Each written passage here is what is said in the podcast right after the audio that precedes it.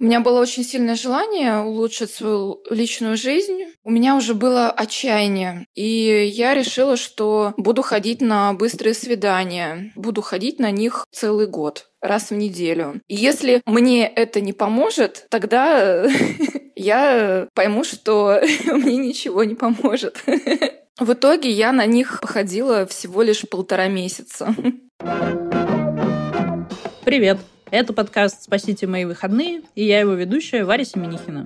Последние несколько лет я руковожу платформой для организации событий TimePad. С нами работают люди из креативной индустрии, которые создают крутые события и делают жизнь других ярче и интереснее. В этом подкасте мы поговорим о том, как монетизировать свой креативный контент и превратить страсть к любимому делу в успешный бизнес. Каждую неделю я буду рассказывать об одном трендовом увлечении и приглашать в гости людей, которые за ними стоят.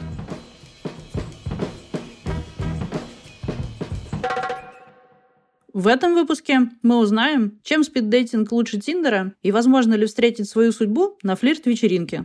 Кажется, что люди ходили на свидания всегда.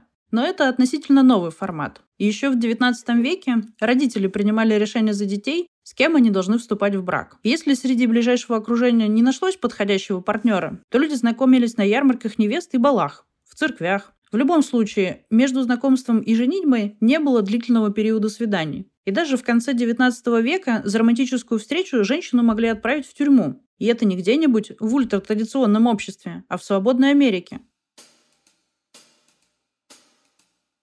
Тогда впервые появились независимые от отцов и мужей женщины, которые приезжали работать в большие города. При этом платили им в три раза меньше, чем мужчинам, потому что все равно считалось, что для них это дополнительный заработок. Тогда впервые появились независимые от отцов и мужей женщины, которые приезжали работать в большие города. При этом платили им в три раза меньше, чем мужчинам, потому что все равно считалось, что для них это дополнительный заработок. И когда эти незамужние женщины стали ходить на свидания, а мужчины платили за их ужины, для полиции это могло выглядеть как проституция. К середине десятых годов 20 века женщин, которые ходят на свидания, в определенных кругах стали называть благотворительницами, потому что они оказывали услуги мужчинам бесплатно. И проститутки, которые работали в нью-йоркском отеле Стрэнд, жаловались, что благотворительницы лишают их работы, буквально демпингуют. Понадобилось время, пока люди привыкли, что ходить на свидания – это нормально. Но главной мечтой многих женщин в Америке все еще было удачно выйти замуж. Поэтому девушки искали работу либо в компании, где можно было очаровать босса, либо в магазине дорогой одежды, где обязательно встретишь симпатичного богатого клиента. И это работало. Подобных браков было так много, что в журналах выходили статьи с заголовками типа «Как продавщицы завоевывают богатых мужей». Но девушкам из бедных семей приходилось выкручиваться, чтобы внешне соответствовать статусу богатых мужчин. Им нужна была дорогая одежда, а еще в моду вошел мейкап. Раньше макияжем пользовались только актрисы и проститутки, а теперь он стал повседневной нормой для всех. Так что культура дейтинга перевернула рынок. Если до этого женщина сидела дома и хранила семейный очаг, то теперь она вышла в свет. В СССР с дейтингом было туго. К 60-м наметился демографический кризис. Не только из-за войны и гендерного дисбаланса, но и потому, что государство вмешивалось в личную жизнь людей и диктовало, как надо жить. При этом партийная повестка в деле любовных отношений все время менялась. От идеи свободной любви всех со всеми обратно к традиционной семье. Вмешательство государства в частную жизнь ломает естественный ход вещей, вызывает протест и отторжение. Хотя в нашей стране люди неоднократно проявляли удивительный конформизм. Смешной случай был в 1918-м. Некий анархист Хватов издал декрет об обобществлении российских девиц и женщин, в котором говорилось, все лучшие экземпляры прекрасного пола находятся в собственности буржуазии чем нарушается правильное продолжение человеческого рода на Земле. Поэтому с 1 мая 1918 года все женщины с 18 до 32 лет объявляются государственной собственностью, а если они не замужем, должны зарегистрироваться в Бюро свободной любви. Это не был официальный государственный документ, и Хватова за него даже судили. Но он быстро разошелся по газетам, и многие поверили в его реальность. Неудивительно, Ленин действительно до 30-х годов не признавал институт брака, и в стране происходила настоящая сексуальная революция. Но партия чем дальше, тем больше поддерживала идею традиционной семьи, даже вводя налог на бездетность. А за измену могли вообще исключить из партии. Люди чувствовали себя обязанными завести семью. Только вот найти с кем часто было невозможно. Спасаясь от одиночества, в 80-е жители Союза придумали газетный Тиндер. Люди стали размещать объявления типа «Высокий мужественный парень, 23 лет, работает автомехаником, познакомиться с девушкой любой национальности, мечтающей о муже, который был бы лидером в семье и решал многие вопросы. В ответ на объявление заинтересовавшиеся отправляли письма. Об этом феномене, кстати, есть советский фильм. Одиноким предоставляется общежитие. Там главная героиня ищет соседкам женихов по объявлениям из газет со всей страны. Это общежитие ткацкого комбината? Или притон в Неапольском порту? Блондинки, брюнетки. Кто вы такая, Вера Николаевна? Да вроде, вроде сваха я. Кто? Да, сваха.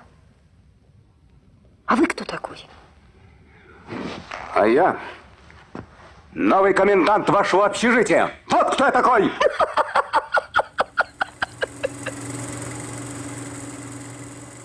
Чтобы узнать, как работают современные свахи, я решила пообщаться с Мариной Яновой. Она уже 12 лет занимается организацией спид-дейтинг-вечеринок Parties в Санкт-Петербурге и помогает людям находить любовь.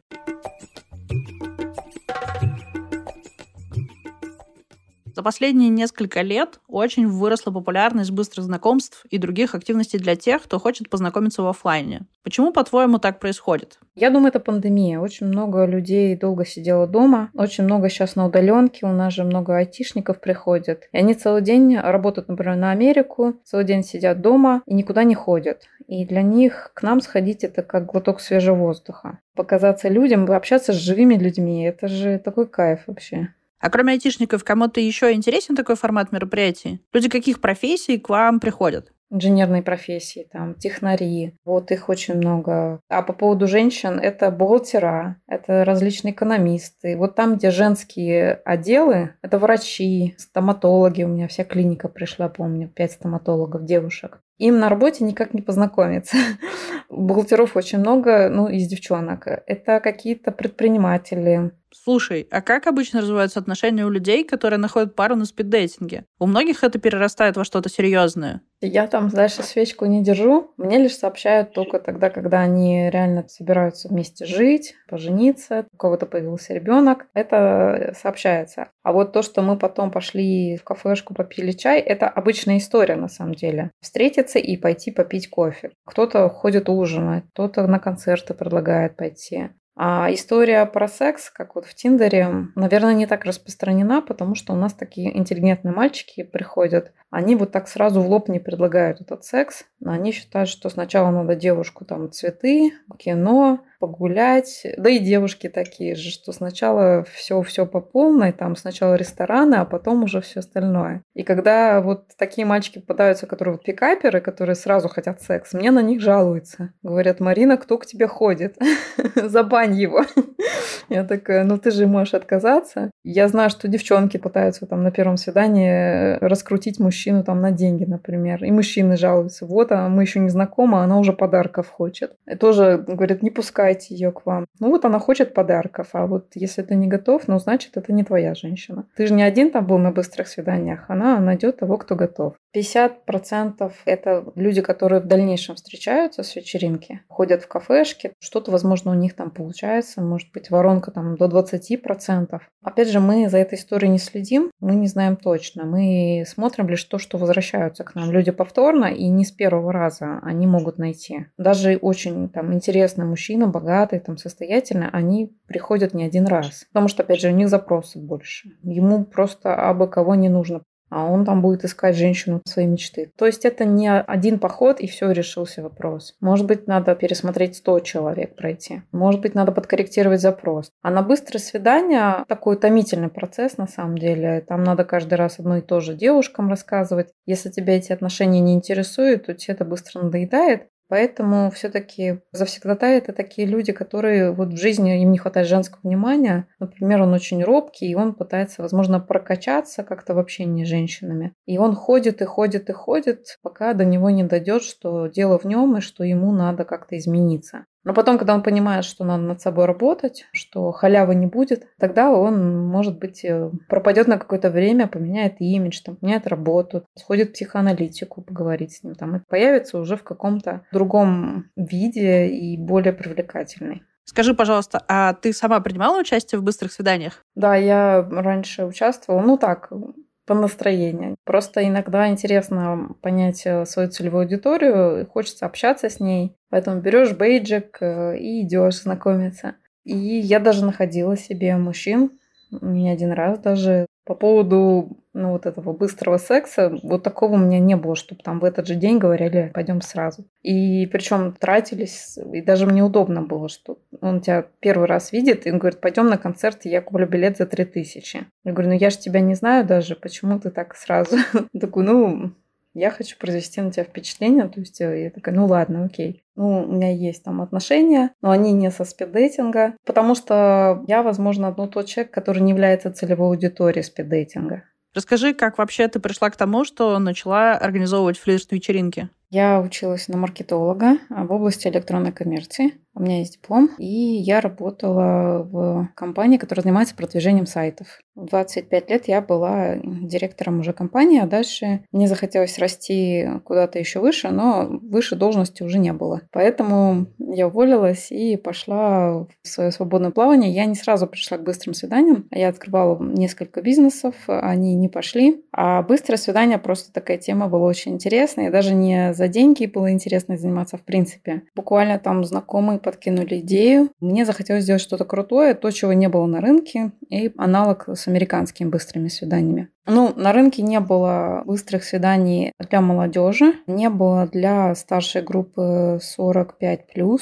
Была единственная возрастная группа, такая 25-40 5, вот такая большая. Но туда приходили дедушки 50-летние, девочки 20-летние, и они часто не совпадали по интересам. И я увидела, что девочки молоденькие хотят общаться с молоденькими мальчиками, и сделала для них отдельную возрастную группу. Среднюю группу оставила такой же, но сузила диапазон, но еще выше две возрастных категории. То есть разбили это на возраста. Таким образом, люди стали общаться более-менее в водородной среде по возрасту. В это сложно поверить, но спиддейтинг изобрел Равин.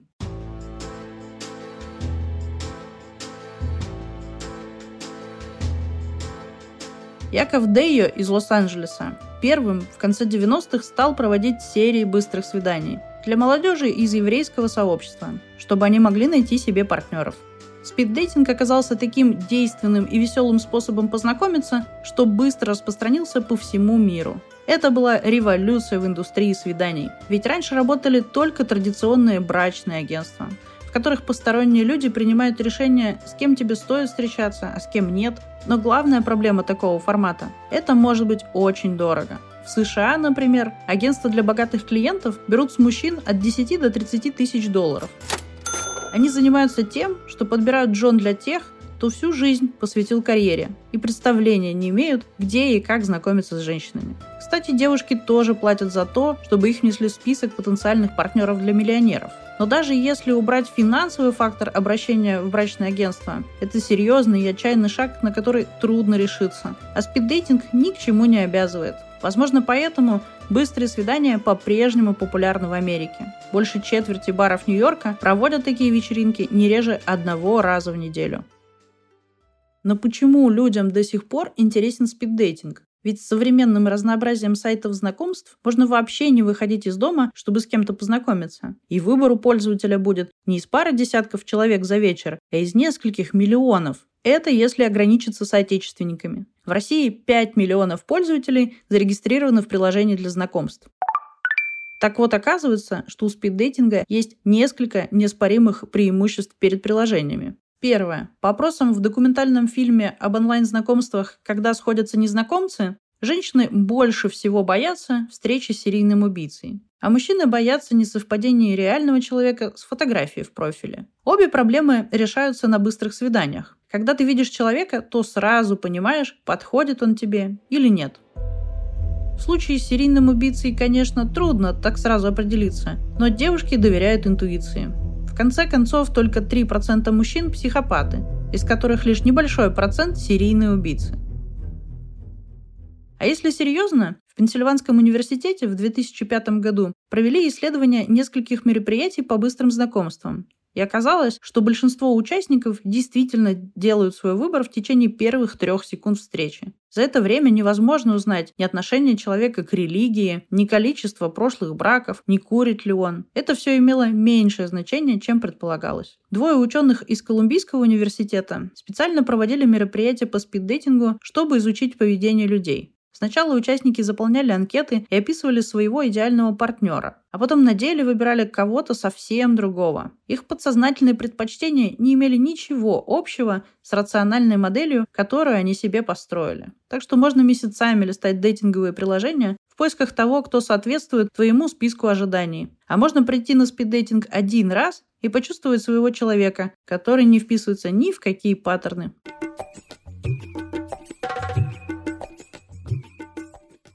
Меня зовут Лена. Я познакомилась со своим молодым человеком на быстрых свиданиях. Меня зовут Филипп, и я встретил свою девушку Лену на быстрых свиданиях. Меня туда знакомые привели. Я бы сама не пошла бы. Меня просто туда затащили. Я запомнила очень хорошо нашу первую встречу. Ну, он был достаточно заинтересован, и я почему-то как-то про себя подумала, вот этот адекватный. Первая встреча с Леной прошла, по-моему, просто замечательно. Мы заранее пришли, и я как-то вот, честно говоря, сразу внимание на Елену обратил. Вот она как-то в уголке у окошка сидела и почему-то привлекла мое внимание. Я подумал, очень интересно будет с ней пообщаться. Ну, собственно, так и получилось.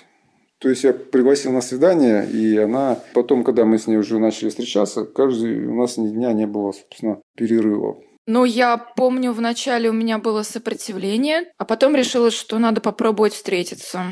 Мы встретились, было очень жарко, это был июнь, вот как раз когда жара началась, плюс 30. Мы гуляли по городу, была огромная луна, я помню, это было очень красиво. Вы знаете, я просто достаточно консервативный человек, и для меня, ну, как-то недопустимо было вот так вот взять и переехать к мужчине жить. Но, несмотря на мою скромность, через три недели после нашего знакомства я переехала к нему жить. На самом деле я до сих пор сама от себя в шоке от этого поступка. И вы знаете, я очень хотела этого, потому что я жила долгое время одна, и я чувствовала, что мне не хватает именно вот этой близости, чтобы жить с другим человеком, заботиться о нем. Я очень этого хотела. Быстрые свидания — это здорово, и мне они помогли наладить личную жизнь. Я очень рада этому.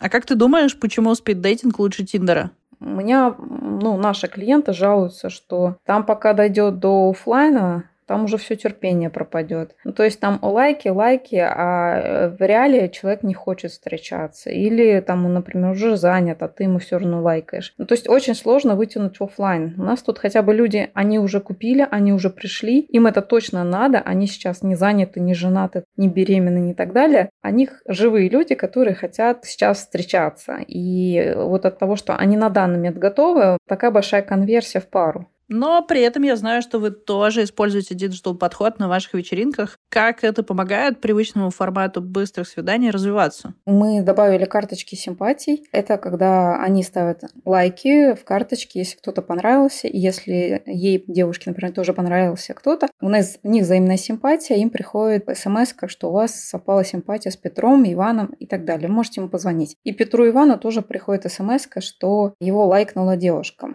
Дело в том, что брать телефона, как это было раньше, не очень было удобно, и настроение у мужчины портится, если ему девушка отказала, а у него еще весь вечер впереди. А вот эта система лайков, она не понижает настроение мужчине, ему не надо просить телефон, он просто ставит галочку и идет дальше. А уже в конце там, вечера он получает свои симпатии, он либо расстраивается, но, по крайней мере, он весь вечер держится в хорошем настроении, у него такая интрига. Будут у него совпадения, не будут. И вот мы написали софт, а сейчас это онлайн даже даже приложение уже, в котором они лайкают, и у нас подробная статистика каждой вечеринки, есть сколько совпадений. Люди на быстрых свиданиях действительно так сильно переживают, когда получают отказ? Они прям очень переживают мужчины, они даже могут выйти там в туалет, прийти в себя, там, ну, мне рассказать, как им тяжело, что им отказали. Я их успокою, там, говорю, держись, ничего страшного. Одна не дала, следующая даст. Нам было важно, чтобы он стабильно, не переживал там, а в хорошем настроении весь вечер проводил. Мы решили автоматизировать этот процесс и не сообщать в течение вечеринки, дадут ему телефон, не дадут. Сколько совпадений может случиться за один вечер? Ну, 5-6, э, вот в среднем. Но это ты такой вообще классный парень, потому что, ну, девушки у нас такие привередливые. Они более привередливые, чем мужчины. Можешь подробнее рассказать о том, как ты начала свой бизнес? С какими сложностями приходилось сталкиваться? Как проходили первые мероприятия? Первое мероприятие это был кошмар.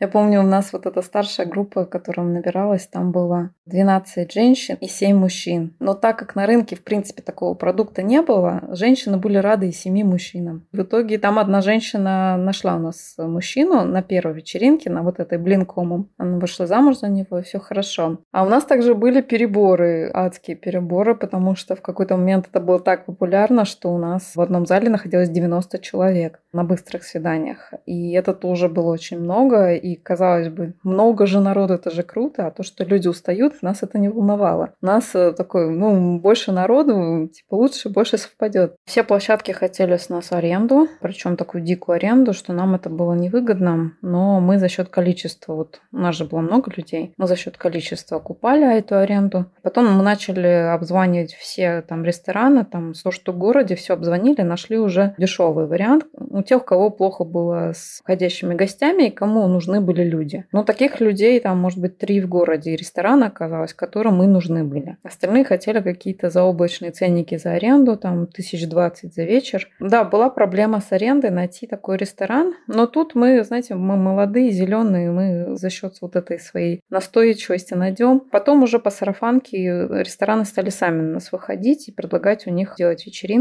Но это не все сразу произошло. Надо сначала сделать себе имя, а потом имя уже будет работать на тебя. А сначала ты никто, и звать тебя никак, и поэтому приходится пробиваться. Но на рынке никого не было, никто не раскачивал. И как эту аудиторию искать, как людям рассказывать, что это такое, очень сложно было. Ну, то есть рынка не было практически. Какие сейчас тенденции в сфере офлайн знакомств? люди очень поменялись, и есть разница. Ну вот, то есть социальные слои населения, они стали заметны. И ты понимаешь, что, например, вот на эту вечеринку пришел какой-нибудь дворник или сантехник, и пришла какая-нибудь девушка из «Газпрома», топ-менеджер и им не о чем поговорить. Если раньше это не было так заметно, то сейчас я стала видеть, что эти два разных человека, возможно, им вообще надо не ходить на одно мероприятие, ну, чтобы не тратить время друг друга. Ему время на такую девушку, а ей на такого мужчину. И возникла идея все-таки как-то разделять группы по сфере интересов, по социальному уровню, чтобы было больше совпадений, потому что сейчас мало совпадений из-за того, что настолько разношерстная аудитория, приходит, что этим людям очень трудно найти друг друга. А если бы была однородная аудитория, то а больше было бы совпадений. Мы, например, когда делали веганов знакомства, там в два раза больше было совпадений среди веганов, потому что вот они как-то на одной волне, у них общий интерес, общие ценности. И я поняла, что ну, сейчас надо идти, ну, тренд такой, что надо как-то в тематику уходить. Не просто для всех работать, а разделять людей на сегменты и работать для каждого сегмента отдельно. Я знаю, что ты пользуешься онлайн-платформами по продаже билетов на свои мероприятия, в том числе таймпадом. Расскажи, пожалуйста, как это помогает в организации бизнеса? Продажа билета – это очень удобный сервис, потому что человек может купить, э, ему приходит билет на почту, он его распечатывает и приходит. Он также может там вернуть деньги за этот билет, он может быть уверен, что его точно не кинут, потому что гарантом что его никем является таймпад. Очень легко можно быстро сделать лендинг, быстро настроить типы билетов и запускается проект с нуля за вечер. Там все настолько вот для школьника понятно, что ну, организация мероприятий продажи билетов это очень просто. С какими расходами приходится сталкиваться в организации флирт-вечеринок? Слушайте, ну, у нас есть офис, у меня есть сотрудники, налоги, реклама. Реклама – это пол стоимости билета. Ну, в зависимости от источника, а иногда и 100% стоимости билета. Это по мероприятиям, это мы напитки даем каждому человеку. Организации, ведущие, диджеи, программа какая-то, помощники, администраторы. В принципе, если делать одну вечеринку в месяц, то это все очень невыгодная история. Мы рентабельны только потому, что у нас там 20 мероприятий в месяц. И все вот эти расходы, они пилятся на эти вечеринки. Поэтому, если этим бизнесом заниматься, заниматься им надо масштабно.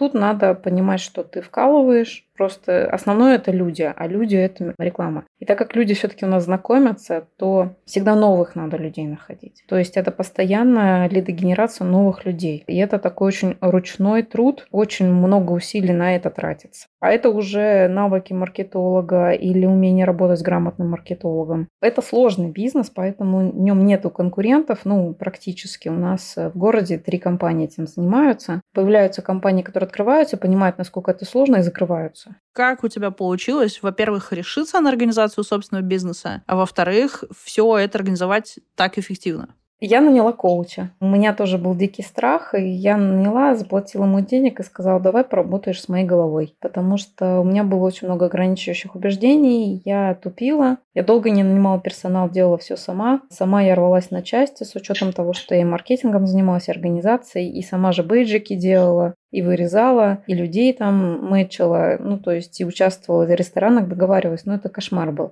И, конечно, ну, тяжело все самой, и тут надо делегировать. А это тоже страх. Взять человека в команду, удержать его, чтобы он не сбежал от этого сумасшедшего дома. Но, может быть, надо иметь подушку, как вот у меня это было, какие-то деньги отложены, чтобы не нервничать, и ну просто там тысяч, там 200, чтобы было в запасе, чтобы можно было какое-то время, пока ты в минус работаешь и поднимаешься, что понимаешь, что у тебя есть еда, у тебя есть на бензин там деньги. Мне кажется, креативное предпринимательство — это хоть и сложно, но очень увлекательно. Скажи, пожалуйста, стоит ли это всех затраченных усилий? Да, стоит, конечно. Это такая максимальная свобода.